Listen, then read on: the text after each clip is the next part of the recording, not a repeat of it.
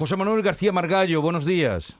Hola, buenos días. Gracias por atendernos, eh, por, su, por, su, experiencia como ministro de Exteriores, eh, por su información como eurodiputado de, del Partido Popular eh, en Bruselas.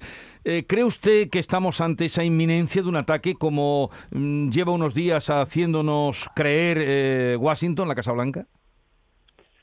Pues mire, a mí me cuesta mucho creer que, que se vaya a producir un, un conflicto bélico a, gran escala.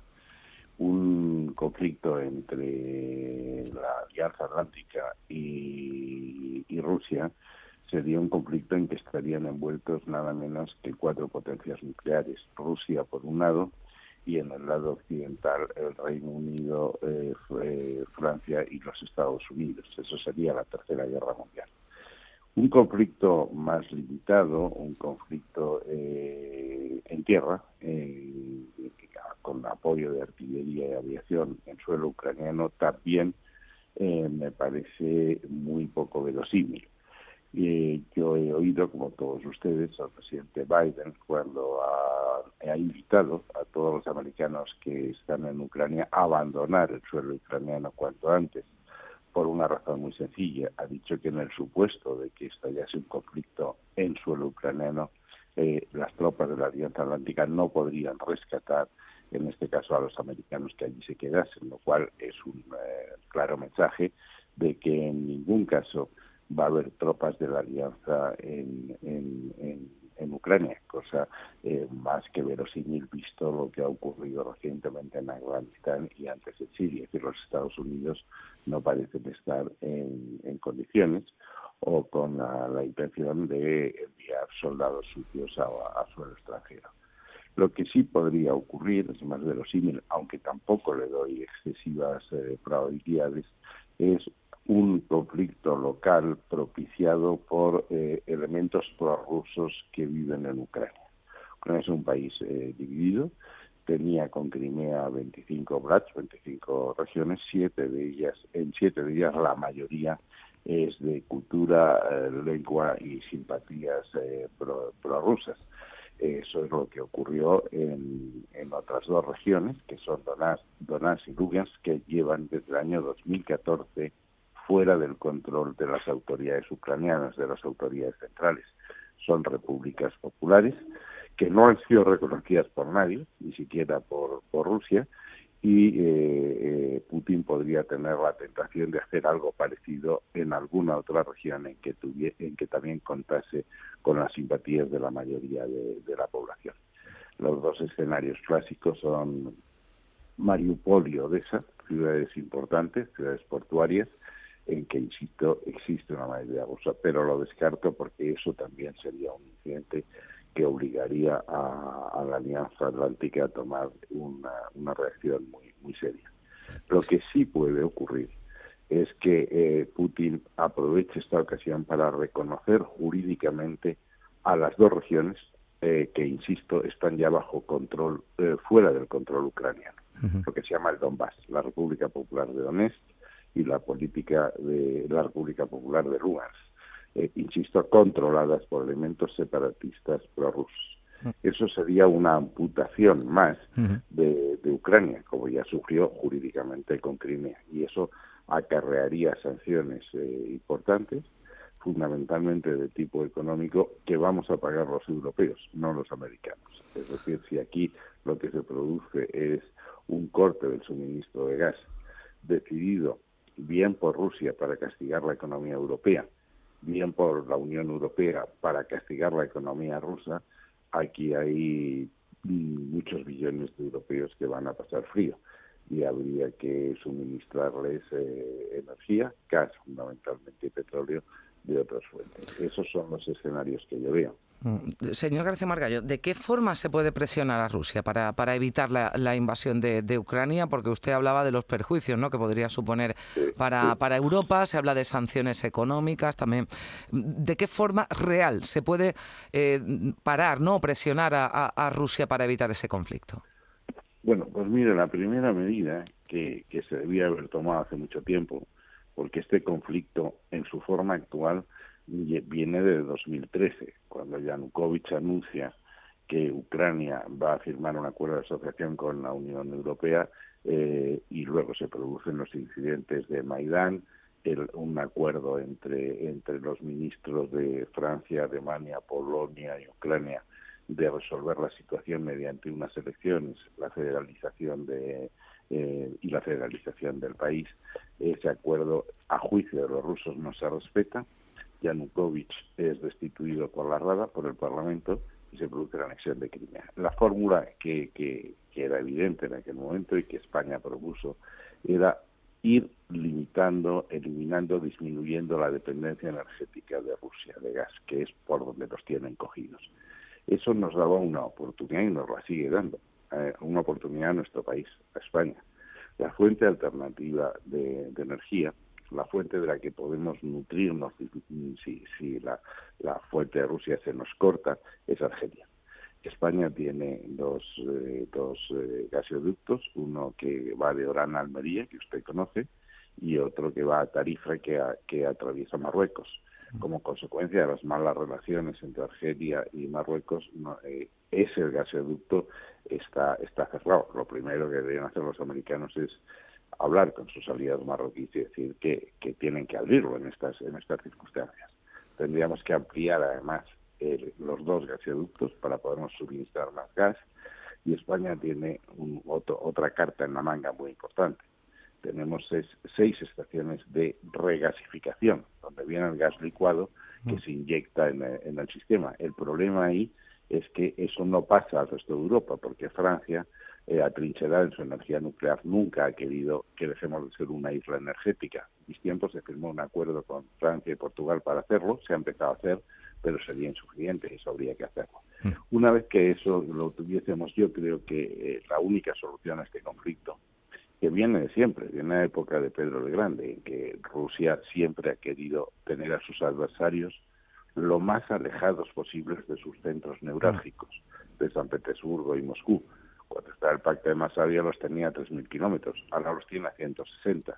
Cuando ya eh, Occidente intenta avanzar más intenta traer a su órbita Georgia, que era ya una república exsoviética, no estamos hablando de un país satélite, sino de una república exsoviética, eh, Rusia que hace alentar la separación de dos regiones, de Abjasia y Osetia, que ahí siguen.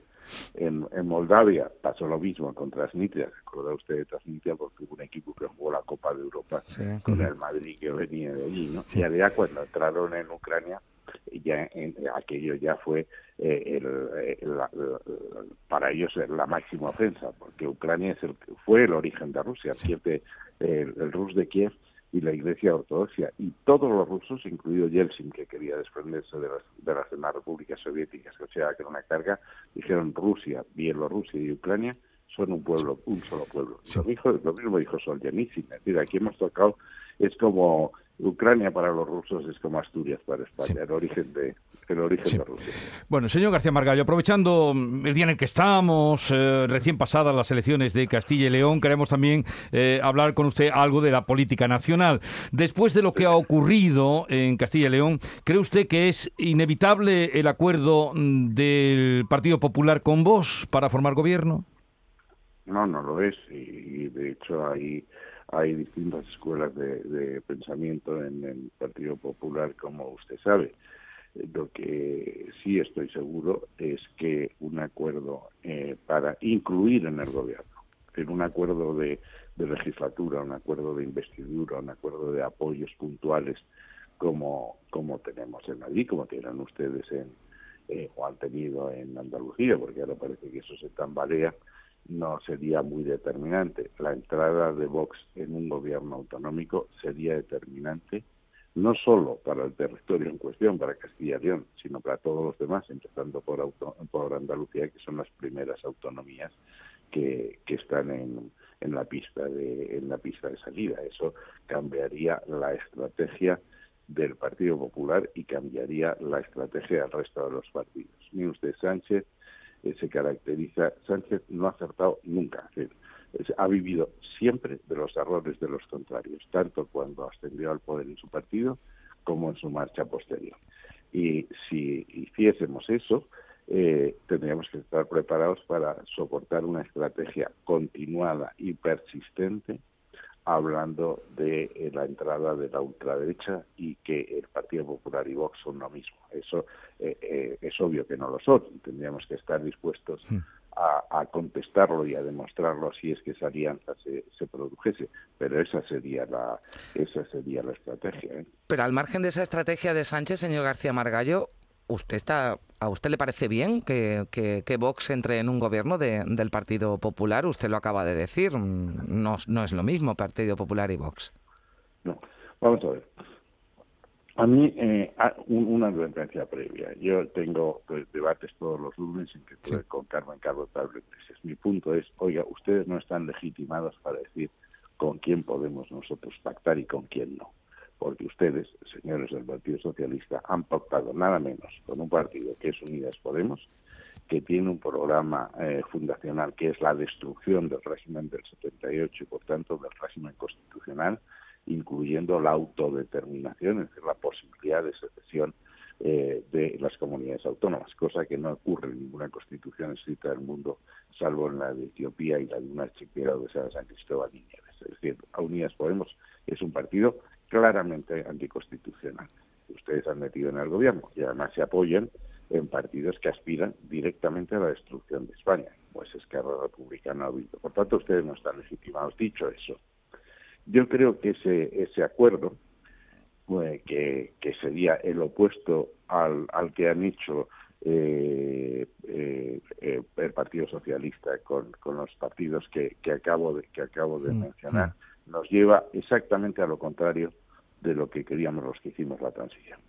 Nos lleva a una polarización, a una radicalización, a una pelea entre dos bloques enfrentados sin capacidad de diálogo, sin puentes de entendimiento y a una absoluta ingobernabilidad.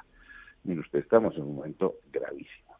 Eh, la historia de España demuestra que aquí cuando ha habido dos partidos centrados y centrales que son capaces de entenderse en lo fundamental y sucederse, alternarse en el gobierno, sin que crujan las cuadras del, Estado, que es lo que ha pasado aquí, es decir, cuando Felipe González sucede a Leopoldo Carlos Sotelo, pues no pasa absolutamente nada, o cuando Anar eh, sustituye a Felipe González. Eh, esa fragmentación, esa polarización, esa resolución de las dos Españas es exactamente lo contrario de lo que hicimos para posibilitar la, la Constitución y estos 40 años, que fue un pacto de reconciliación y entendimiento. Y ya estamos llegando a, un, a espectáculos berlanguianos, es decir, ya es que vamos a, vamos a, estamos viendo, y esto se va a generalizar, la aparición de partidos provinciales, eh, cantonales, como fue la, la, la, Primera República. Eso no ocurre en ningún lugar del mundo que yo conozca. Yo no conozco ningún ejemplo en que, en que el Parlamento esté fragmentado en 52 partidos representando cada uno a su disposición y no acierta a ver cómo se hace un presupuesto o cómo se hace un proyecto de futuro para toda la nación. Luego, entonces, mm, deduzco que usted no es partidario de que surja ese bloque o, o, ese gobierno de Vox y Partido Popular, en concreto en Castilla y León, que es lo inmediato.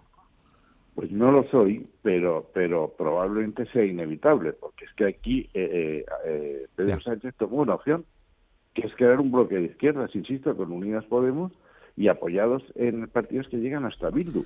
Entonces el problema eh, es que si hay que, que, que, llegar a algún tipo de acuerdo, que yo no deseo, hmm. eh, con, hay que ser muy claros, muy claros en qué es lo que se puede hacer y qué es lo que no se puede hacer las líneas rojas, que son lo que llamaba Cánovas del Castillo, un ilustre malagueño, por cierto, las verdades madre.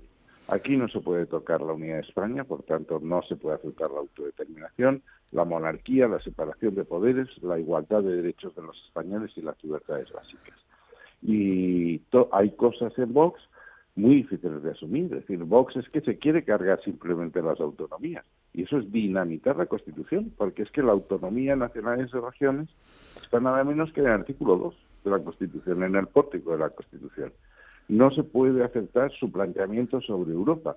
Ellos quieren una Europa de las patrias, una, una Europa que sea una especie de alianza comercial sin nada más. Ya ve usted, si estamos hablando de Rusia y Ucrania, ¿qué, país de Europa en solitario podía podría afrontar el problema ruso. Y ustedes en Andalucía tenemos enfrente el otro gran desafío, que es África. Es decir, es que algún país de la Unión Europea, y ahora somos 27, está en condiciones de sobrevivir en un mundo dominado por los Estados Unidos y China, o seríamos menos comparsas y espectadores de lo que ellos decidan. Señor García Margallo, dos cuestiones muy breves que nos quedamos ya sin, tiempo. A ver, eh, la abstención del PSOE sería para usted una opción, lo digo porque esto lo han barajado algunos dirigentes del PSOE de Castilla y León, pero la Dirección eh, Nacional o Federal la, la, descarta. Para usted, después de la reflexión que nos ha hecho, el análisis que nos ha hecho, ¿sería una opción o la mejor opción en este caso? Sería un ensayo para algo más importante que es volver a unos acuerdos fundamentales entre los dos partidos para un gobierno de salvación, no de concentración de, que durase dos años y que hiciese dos cosas. La regeneración de la vía nacional con la reforma de las instituciones, que está visto que algunas de ellas eh, eh, están afectadas por el paso del tiempo, y el cambio de modelo económico, porque el cambio de modelo económico eh, la dependencia de, servicios presenciales y del turismo, que son importantes, pero no puede depender solo de eso, ha determinado que nosotros hayamos sufrido más que nadie y que estemos tardando en recuperar más que nadie, que vayamos a salir de la crisis más lejos de los partidos punteros de lo que entramos. Esos dos acuerdos, pactos de la Moncloa y un pacto constitucional, deberían hacerse por los dos partidos en un programa pactado concreto y limitado a dos años. Sería un buen, inicio, ¿no? Un buen inicio sería para, para usted, ¿no? Para ese, ese objetivo. Y visto lo visto... visto lo visto en, Castilla y León, ahora que la próxima cita electoral en principio va a ser aquí en, en Andalucía, ¿usted cree que tardará en llegar después de, de los resultados del, del pasado domingo? Pues mire, eso es algo que, que, tiene que decidir eh, Juanma, Juanma Moreno. Lo que sí creo, porque conozco, eh, Andalucía y Castilla y León son territorios que no tienen nada que ver entre sí. eh, eh, Mañueco y Juanma Moreno tampoco tienen nada que ver entre sí, pero es obvio que va a influir eh, una cosa en otra y probablemente el presidente eh, alargue la legislatura que, lo más que pueda. Lo que sí sé, porque conozco muy bien Andalucía, es que el balance con que se presenta eh, Juanma Moreno a las elecciones es un, es un balance absolutamente espectacular. El cambio que ha sufrido esa región, yo estuve en el Comité Regional de Andalucía desde el año 1977, cuando era diputado por Melilla, que sí se ha llovido eh, le avalan para, para encarar una reelección mm. con muchas posibilidades de éxito, pero pero hay que estar muy pendientes. Ahí tenemos Comité Ejecutivo Nacional y vamos a ver cómo se decantan unos y otros. Y desde luego, la una de las opiniones más importantes, por su peso específico y por las primeras elecciones, es la del presidente Moreno. Bueno, pues José Manuel García Margallo, es ministro de Exteriores, eurodiputado del Partido Popular. Gracias por estar con nosotros esta mañana, este ratito, y un saludo desde Andalucía. Buenos días. Gracias, buenos días. Muchas gracias, buenos días.